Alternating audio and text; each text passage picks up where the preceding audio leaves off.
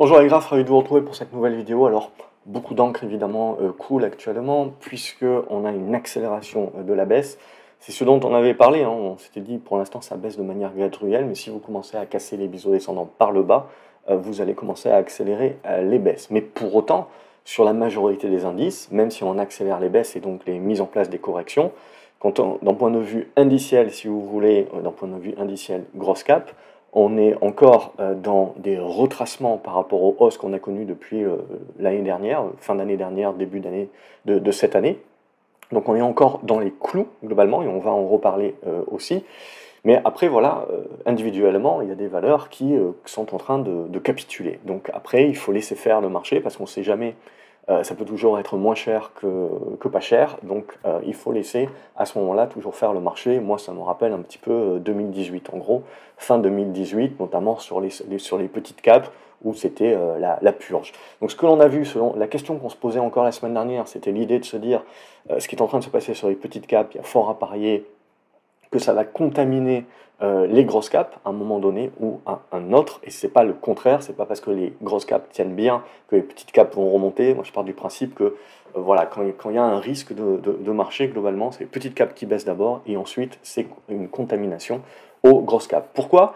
Parce qu'on est toujours dans cet aspect-là, pour moi, où on a les, deux, deux narratifs qui vont s'affronter.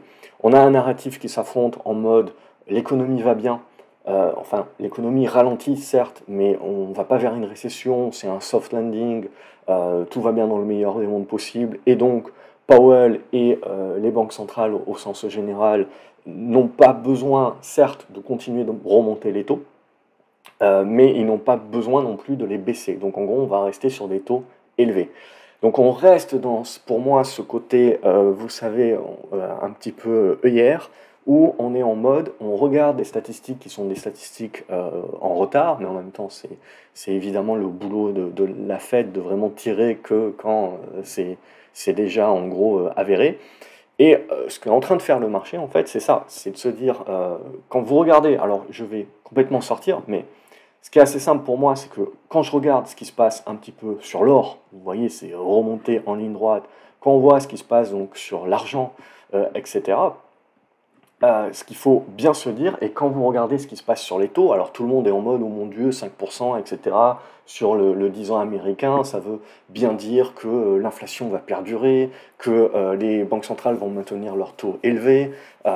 mais quelque part, si vous voulez, si vraiment c'était le cas, on serait bien plus, on serait bien plus bas au niveau des prix des obligations et donc bien plus haut au niveau, au, niveau des obligations américaines. Pour moi, on est en train de, de marquer un top. Et un top, voilà, ça ne se marque pas nécessairement au, point près, si vous voulez, c'est une zone. Donc, pour moi, si vous voulez, on a les deux narratifs qui sont en train de s'affronter, et euh, cette semaine, pour moi, on a vraiment une validation du narratif en mode euh, le marché est en train de comprendre que, certes, l'économie est résiliente aujourd'hui, euh, le ralentissement semble mou, on va dire, mais tout va certainement s'accélérer, euh, tout va aller beaucoup, à un moment donné, plus vite. Il peut y avoir un élément X ou Y qui est déclencheur aussi. Mais pour moi, quand je regarde le marché et on va voir un certain nombre de valeurs qui sont euh, plus, euh, qui sont plus cycliques, je vais faire complètement la vidéo dans le désordre, mais c'est l'idée. Si je vais voir, alors hop, pas ça, mais si je vais regarder justement des, des, valeurs assez, euh, assez cycliques. Bon, Alstom, on, va passer. Mais si je regarde du, AMG, par exemple, enfin, vous voyez, c'est en train, euh, vous n'avez même pas de, de, rebond euh, là-dessus. vous avez du Aperam qui est dans la même idée. C'est des tendances baissières qui sont marquées depuis un moment mais qui sont en train à nouveau de replonger cette semaine. On voit Arcelor, même chose, où on était dans une dégradation lente, et là on est dans une accélération. Euh, si on va regarder euh, Cleveland Cliff aux US, euh, c'est va être la même chose. on est certes dans des figures qui, pour moi, à long terme, très long terme, restent très intéressantes dans un mode rotation, changement de, changement de narratif. Mais comme je vous l'avais dit, entre, entre ce narratif-là, si vous voulez, vous pouvez avoir la sous-vague de oh mon Dieu, j'ai peur que l'économie se dégrade beaucoup plus fortement que ça et que les banques centrales ne fassent rien ou attendre trop longtemps. Et donc en fait, ça me ça m'augmente ma dégradation parce que finalement j'ai une dégradation économique avec des taux réels qui deviennent plus positifs parce que j'ai mon inflation qui va baisser, qui va continuer de baisser parce qu'aujourd'hui, les gens qui vous disent l'inflation tient encore, il faut regarder, elle tient encore sur l'énergie, et euh, elle tient encore notamment sur les loyers. Et euh, les loyers, notamment sur l'inflation US, est surpondérée, c'est quasiment 30% euh, de, la stat inflation. Mais si vous regardez tout le reste, globalement, vous êtes, vous, on, est, on est en désinflation et on est déjà revenu à la target de 2%. Donc il n'y a plus, entre guillemets, il n'y a plus d'inflation. Bien sûr, dans le panier moyen du consommateur, euh, c'est les éléments euh, alimentaires, loyer et euh, essence, énergie qui sont les plus importants. Et donc forcément, pour chacun d'entre nous, l'inflation est toujours là. mais si on regarde tout le reste, il y a une désinflation. Et donc, il y a un impact sur les bénéfices des sociétés. Et on voit les analystes qui sont en train de sabrer leurs objectifs pour pas être trop à côté de la plaque certainement euh, la semaine prochaine ou dans les jours et les semaines à venir lorsqu'il va y avoir les annonces de résultats. Mais ce que l'on voit, même les boîtes qui résistent plutôt bien au niveau de leurs résultats, les perspectives sont très prudentes euh, et on voit bien qu'on a du ralentissement. Il y a des licenciements euh, qui ne se font pas avec le dos de la cuillère et autant l'année dernière, je vous avais dit, les licenciements ne touchent que la tech. La tech, c'est pas le bassin d'emploi majoritaire dans, dans l'économie, donc il y a des moyens de croire justement à la résilience économique autant là, on commence à attaquer quand même beaucoup plus dur euh, l'industrie. Donc, euh, pour moi, il faut bien comprendre, si vous voulez, entre euh, ce qu'on peut penser du marché, ce qu'on peut penser quand on regarde l'obligataire, etc., de oh mon Dieu, l'inflation va rester haute et l'économie va rester résiliente et donc les banques centrales vont maintenir leur taux élevé. Il y a ça, mais quand je regarde un certain nombre de titres évoluer cette semaine, pour moi, j'ai plutôt, et quand je regarde l'or, l'argent, etc., et euh, j'ai plutôt euh, l'arrière-goût qui est de me dire que mon marché, il croit surtout que euh, l'économie va accélérer son ralentissement dans les, dans les semaines dans les mois à venir. Il faudra voir comment, comment on impacte ça au niveau des statistiques. Et les banques centrales seront à côté des choux. C'est-à-dire que les banques centrales auront, continueront de maintenir leur taux élevés réagiront certainement en plus en catastrophe euh, l'année prochaine, euh, mais globalement, du coup, j'ai un différentiel sur mes taux réels, et donc mes conditions financières, euh, c'est-à-dire mes conditions monétaires, mes conditions de liquidité, qui sont gérables aujourd'hui, même tout le monde se dit, ouais, les taux sont super élevés, etc. Oui, mais on a conservé, si vous voulez, il y a eu une désinflation, mais on a conservé finalement un différentiel entre euh, une inflation à 4% et des taux à 5%, vous avez euh, globalement 1% réellement de, contraction euh, en, taux réel positif. Aujourd'hui, si, on commence, si on commence à jouer le fait que le ralentissement économique va être beaucoup plus dur, donc l'inflation va baisser beaucoup plus rapidement ensuite, parce qu'il suffit que les loyers baissent. Hein. Globalement, c'est ça. Et puis l'énergie, Hein, plus l'énergie monte de toute manière, et plus c'est un accélérateur aussi de la, du ralentissement économique, de la récession à venir, et donc de la, de la baisse des prix aussi à venir. Même s'il y a toujours cet aspect d'un point de vue long terme, déficit-offre, qu'il faut euh, intégrer, sur le fait que oui, même si vous avez une baisse de la demande, les prix vont baisser, euh, mais il y aura un socle fondamental. Hein, ça ne sera pas pour moi comme, euh, comme pour le Covid, ce genre de choses-là, où on avait eu des, des, prix très très bas.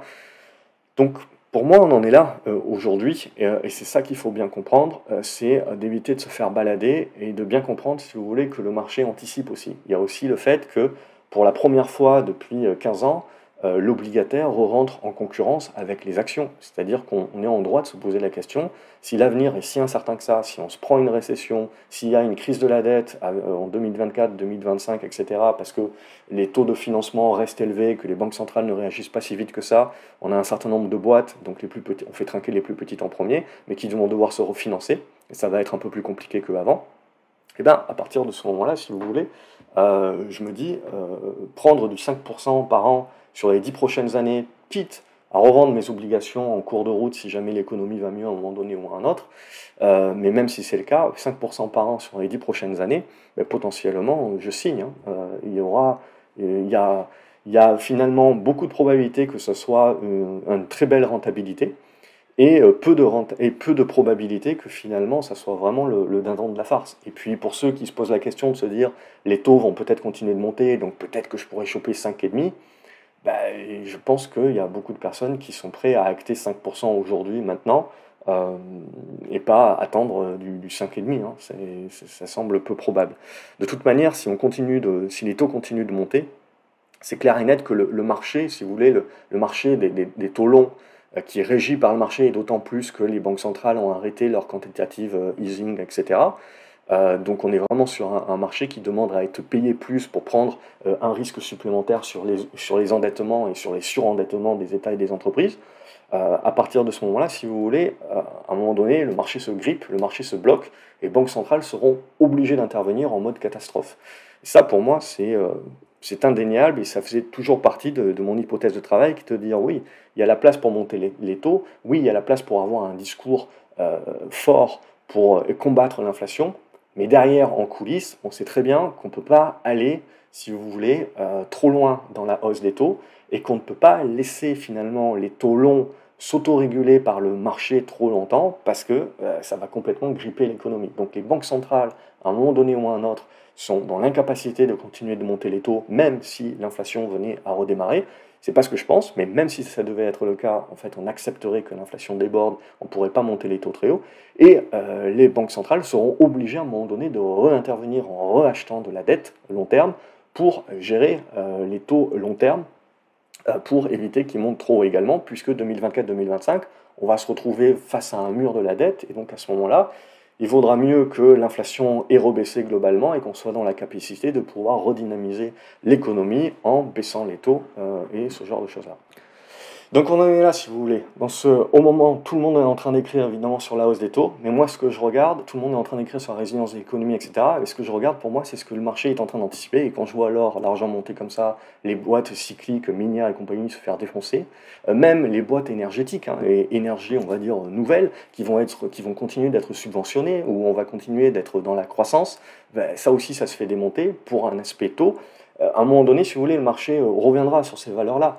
Euh, à partir du, moment où on va se détendre un petit peu sur les taux et l'endettement, qu'on va comprendre que les, banques centrales vont euh, rebaisser, reprendre un ton, on va dire, plus accommodant, etc., ces valeurs-là remonteront. Mais aujourd'hui, l'endettement leur, fait très très mal, même si, si on se projette, c'est comme les ESN, hein, on sait très bien tout ce qui est digital et compagnie, ça va continuer d'être subventionné à la TOC.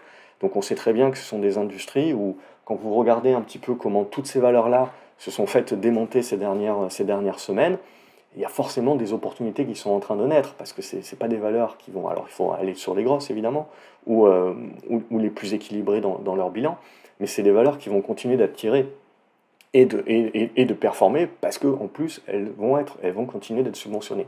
Mais vous avez ce laps de temps où euh, vous avez une certaine contrainte. Voilà, donc bon, j'ai fait 12 minutes là-dessus, mais j'espère que vous avez compris l'idée. Donc c'est euh, comme ça que je le verrai. Donc euh, marché qui est encore très défensif. Euh, et pour moi, donc, qui va un petit peu pondérer avec les statistiques à venir. Bon, là, il faut laisser passer les résultats, mais après, les statistiques vont nous permettre un petit peu de, pousser ce scénario-là ou pas. Donc, du coup, quand je regarde évidemment les, les taux, évidemment, c'est baissier, mais voilà, ce que j'ai envie de voir, si vous voulez, c'est une baisse qui est en mode ici capitulation. Et ce qui validera que le marché, euh, même obligataire, commence à croire un petit peu plus au monde récessif et que les banques centrales vont faire quelque chose, c'est globalement, il faudra à un moment donné faire quelque chose comme ça. On n'y est, pas du tout. Donc pour l'instant, évidemment que euh, l'idée de parler de taux hauts et de taux qui continuent de rester hauts, etc., c'est à privilégier d'un point de vue euh, purement euh, graphique, c'est toujours le cas, et on n'a pas, pas de signal de rebond plus que ça, si ce n'est, voilà, le seul truc qu'on a, c'est l'hypothèse de travail. Mais cette hypothèse de travail, pour l'instant, elle reste très anticipée, et elle n'a pas suffisamment de prétendants, si ce n'est que je vois toutes les valeurs cycliques se faire démonter euh, et on voit tout ce qui est or, euh, argent commencer à partir en flèche et même Bitcoin, hein, même Bitcoin euh, qui, récupère, on va dire, ce côté refuge, et donc qui récupère des flux et qui résiste plutôt bien, même au-delà de résister, qui rebondit même et qui potentiellement relancera sa, hausse. Il faudra redépasser les, les 30 000 dollars. Euh, mais on y reviendra éventuellement dans une vidéo crypto. Mais là aussi, voilà, c'est intéressant de regarder cet aspect Bitcoin-là pour bien comprendre un petit peu la psychologie de marché derrière. Ce qui m'intéresse euh, pour moi, c'est de regarder l'euro dollar, alors pas l'euro euh, comme ceci, hop, donc l'euro dollar ici, Ça, ça m'intéresse aussi. Si vous voulez commencer à jouer du rebond technique, hein, il va falloir commencer à faire un petit truc comme ça. Et là, euh, je pense que vous pouvez même revenir sur les petites capes européennes, etc., et jouer du rebond technique Europe. Si on refait quelque chose comme ça, là, je ne vous fais pas un dessin, le dollar est en train, euh, continuera de rester très très fort, et on continuera de jouer du risque, et je ne pense pas donc qu'il y aura une euh, surperformance des, des, valeurs européennes. Donc pour l'instant, on est au milieu du game. Moi, j'ai plutôt envie de, de tenter là-dessus. Mais si on veut, au-delà de faire de l'intraday, du rebond technique euh, limite intraday actuellement, ou sinon il n'y a pas grand-chose à, à, faire pour quelqu'un qui est en swing, euh, mis à part spécifiquement sur quelques valeurs, là où il y aura un peu plus à faire, je pense, si l'euro est dans la capacité, voilà, vous voyez, de, de faire son rebond, euh, de dépasser cette zone des 1,06 et des brouettes là, et de, de construire dessus et, et, de relancer derrière une deuxième étape. C'est le seul moment où je vais jouer euh, peut-être du, du, rebond plus en mode swing. Sinon, vous l'avez vu au niveau des résultats, c'est très binaire, donc il faut faire très attention. Euh, la moindre déception est sanctionnée, moins 10, moins 15, moins 20, moins 30. Il y a des profit warnings évidemment qui ressortent, etc. Bref, on voit le marché qui se sabre. Et ça, pour moi, c'est aussi typique d'un marché qui commence à manquer de liquidité, c'est-à-dire qu'il est obligé de faire des choix. Donc on n'est plus comme on était euh, ces, dernières, cette dernière décennie globalement où on avait suffisamment d'argent pour jouer de l'or, pour jouer des obligations, pour, pour jouer euh, également euh, des actions, pour jouer de la technologie autant que de la santé ou, ou d'autres secteurs d'activité qui sont pas qui sont inversement corrélés normalement, mais on a les banques centrales dans ce type de marché-là ont tout gommé globalement, et là je pense on re-rentre dans justement les, les corrélations. Donc on a beaucoup plus de, corrélations dorénavant, on re-rentre dans, dans, ce marché qui est plus corrélé, et euh, je pense que ça va aller, euh, ça va aller crescendo, mais voilà, c'est des choses qui euh, je veux dire, on ne sort pas d'un marché qui nous a noyé dans un narratif depuis 15 ans comme ça. Il ne faut pas oublier également que voilà, on est typiquement là dans euh, ce, narratif-là, euh, donc les recorrélations, mais euh, les banques centrales reviendront à la charge. Et si vraiment on vient à rentrer dans une nouvelle crise de la dette où, où ça sent vraiment mauvais et compagnie, bah, la prochaine étape, ce sera les banques centrales qui viendront vous racheter des ETF actions, comme la Banque du Japon peut déjà le faire. Donc, ce qui est, ce qui est pour moi important, c'est de comprendre qu'on n'est pas on nage pas en inconnu, et je pense que quand on regarde le, Japon, on a, un bon exemple quand même de ce que le, marché peut devenir euh, pour tous celles et ceux qui ont peur de la prochaine crise, du prochain crack, du prochain truc. Je pense pas que nous y sommes, je pense qu'on est euh, un petit peu dans quelque chose d'intermédiaire. Euh, mais voilà, tel devait être le cas, je pense que ça va mettre encore pas mal, un petit peu de temps quand même à, se construire avant qu'on puisse en avoir l'hypothèse. Et si tel devait être le cas, voilà, moi je pars du principe que je reste dans l'idée que les banques centrales continueront aujourd'hui d'avoir les outils et les moyens euh, de pouvoir faire face et euh, de revenir à un mode rasé gratuit où je pense que le Covid, si vous voulez, aura été... Euh, pour moi, aujourd'hui, on continue de faire un retour à la moyenne par rapport au Covid, qui est quelque chose d'exceptionnel. Mais on revient à la norme, au marché de la norme, c'est-à-dire on reviendra à quelque chose alors certes, on peut avoir une récession actuellement, mais derrière, on reviendra un petit peu à de la croissance molle, il y a la démographie par-dessus, euh, et euh, avec un soutien des banques centrales, c'est-à-dire une inflation basse, des taux qui sont bas, mais tout ça, voilà, ça va revenir crescendo, et entre-temps, vous avez la fameuse sinusoïdale dont je vous avais parlé il y a déjà 3 ans ou 4 ans, et donc je vous avais dit, les mouvements au fur et à mesure de la sinusoïdale devient de moins en moins fort. Mais en fait, c'est les premiers mouvements qui sont forts. Et donc 2022, pour moi, on avait eu le premier mouvement, retour à la moyenne. Puis 2023, on a un des rebonds. Puis là, on a à nouveau le retour à la moyenne par rapport au rebond de 2023. Et petit à petit, en fait, ça, ça va, ça va s'affiner. Et ça nous construit un petit peu à l'image de ce qui se passe sur l'euro-dollar, hein. ça nous construit en fait des figures assez larges, donc il faut comprendre qu'il y a de la volatilité, mais au fur et à mesure, cette volatilité baisse à l'intérieur de la figure, avant de nous donner l'issue, la cassure par le haut ou la cassure par le bas. Et selon ce que l'on regarde, ça nous donnera le narratif à privilégier euh, pour le prochain cycle. Euh, mais d'ores et déjà, aujourd'hui, en fait, si vous voulez, ce pas des marchés qui sont inintéressants parce qu'ils nous donnent beaucoup de clés qui nous aideront à déjà créer les watchlists aujourd'hui des valeurs qui vont nous intéresser euh, pour acheter pour le prochain cycle. Et après, en fonction du profil de chacun, on va timer, euh, on, va timer ces, éléments-là.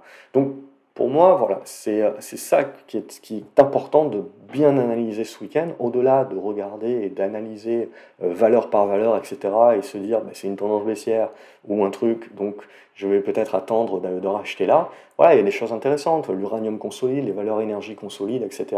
Euh, donc, en effet, si on veut jouer des rebonds, c'est mieux de jouer des rebonds sur des valeurs qui étaient précédemment dans un cycle haussier et donc qui sont en train de corriger. On va avoir plus de probabilité que le rebond prenne, plus que sur une valeur qui est déjà dans une tendance baissière, en train de capituler. Potentiellement, oui, votre rebond en pourcentage sera fort, mais il est beaucoup plus compliqué à trader, il est beaucoup plus compliqué à timer euh, dans, au point près, quoi.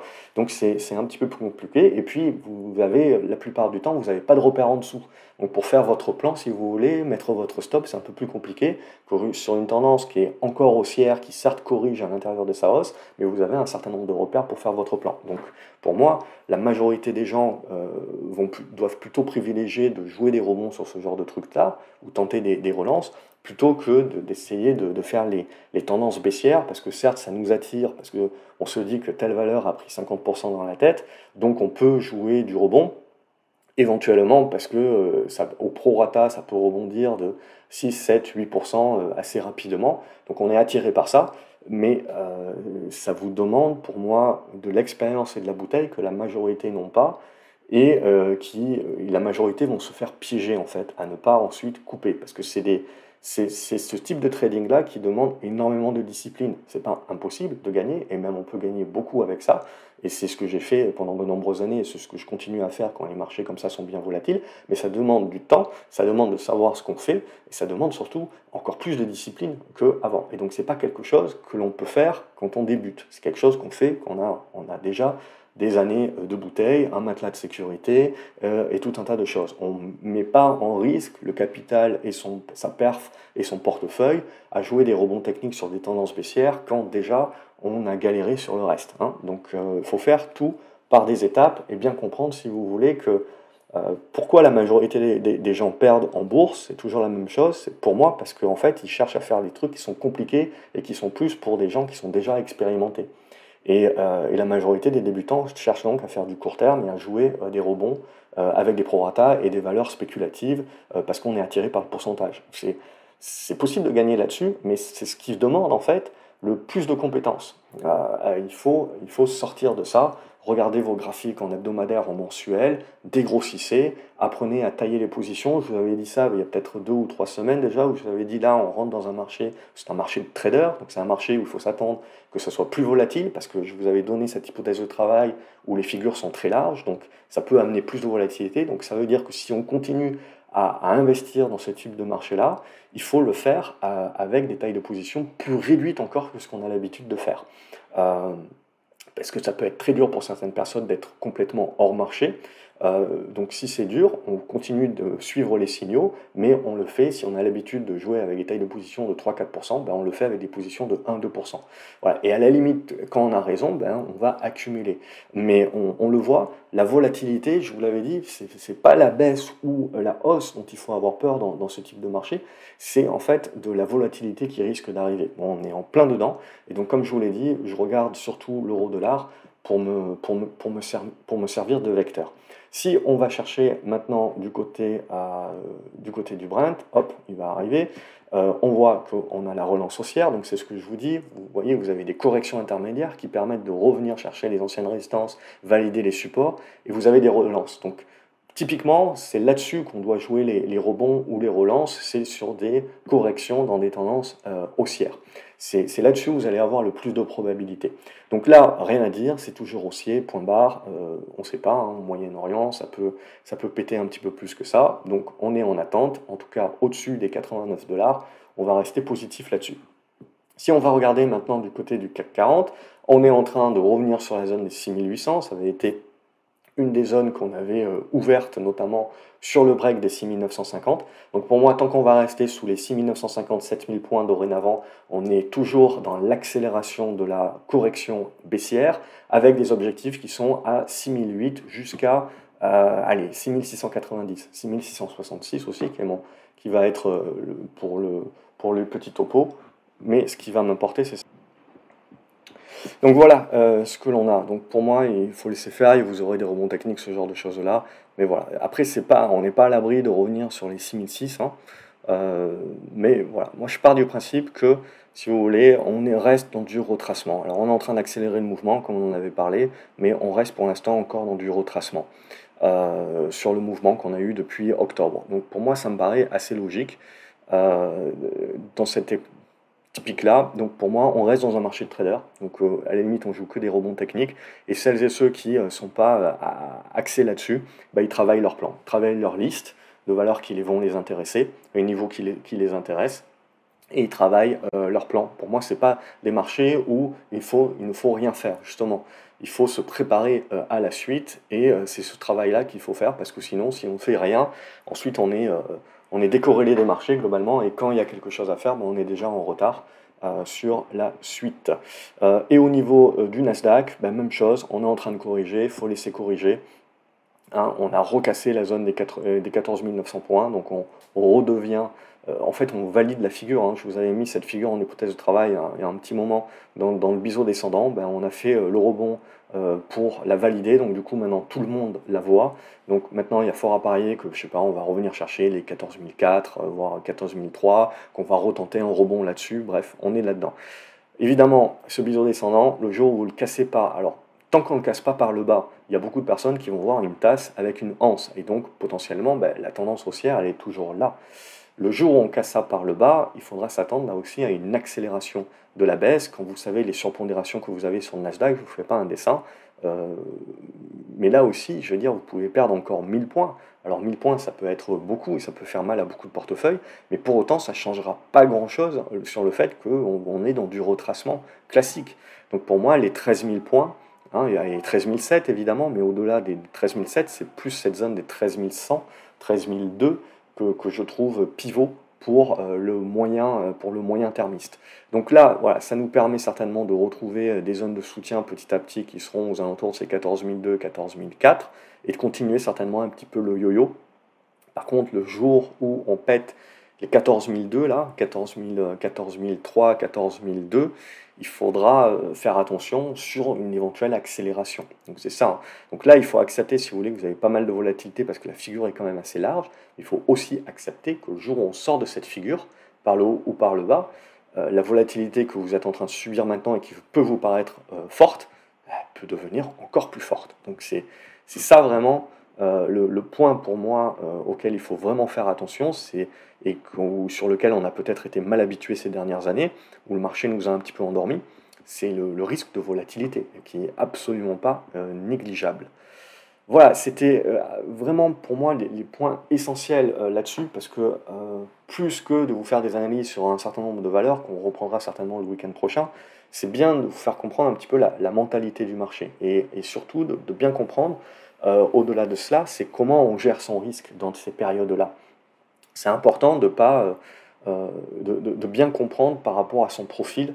Justement, c'est dans ces périodes-là qu'on comprend ce que ça veut dire le risque, qu'on comprend ce que ça veut dire la volatilité et qu'on comprend ce que ça veut dire en fait bah, adapter tout cela à notre profil. Parce que dans un marché aussi, globalement, tant que ça monte, si vous voulez, tout le monde a l'impression que c'est facile et, compagnie. C'est dans ce type de marché-là, qui sont même pas baissiers par essence, hein, euh, c'est des marchés correctifs, mais ils ne sont pas baissiers par essence, mais qui sont fortement volatiles.